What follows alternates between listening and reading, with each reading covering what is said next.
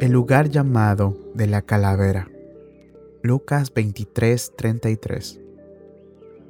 Visitamos Getsemaní esta mañana. Esta noche visitemos el Calvario.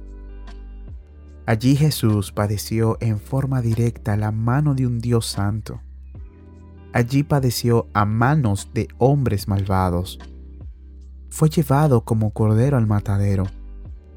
Obsérvalo pasando por las puertas de Jerusalén cansado, débil y pálido, cargando la cruz sobre sus hombros. Asciende a la prominencia del monte, lugar común de ejecución. La cruz está en el suelo, lo colocan sobre la misma, estiran sus brazos y piernas y los clavos atraviesan sus manos y pies. Levantan la cruz y la insertan en el encaje con una violenta sacudida. Los huesos de Jesús están dislocados y expone un espectáculo de miseria y desgracia.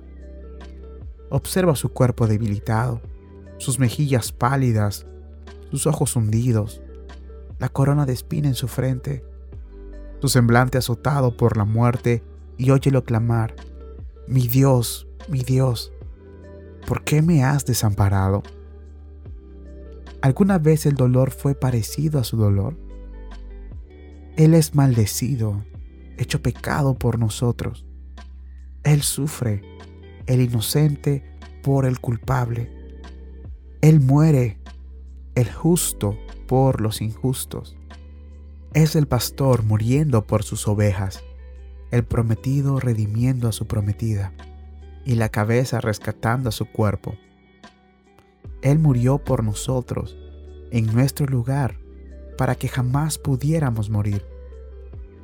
Visitemos con frecuencia el Calvario y meditemos sobre su trágica escena, la escena del amor sufriente.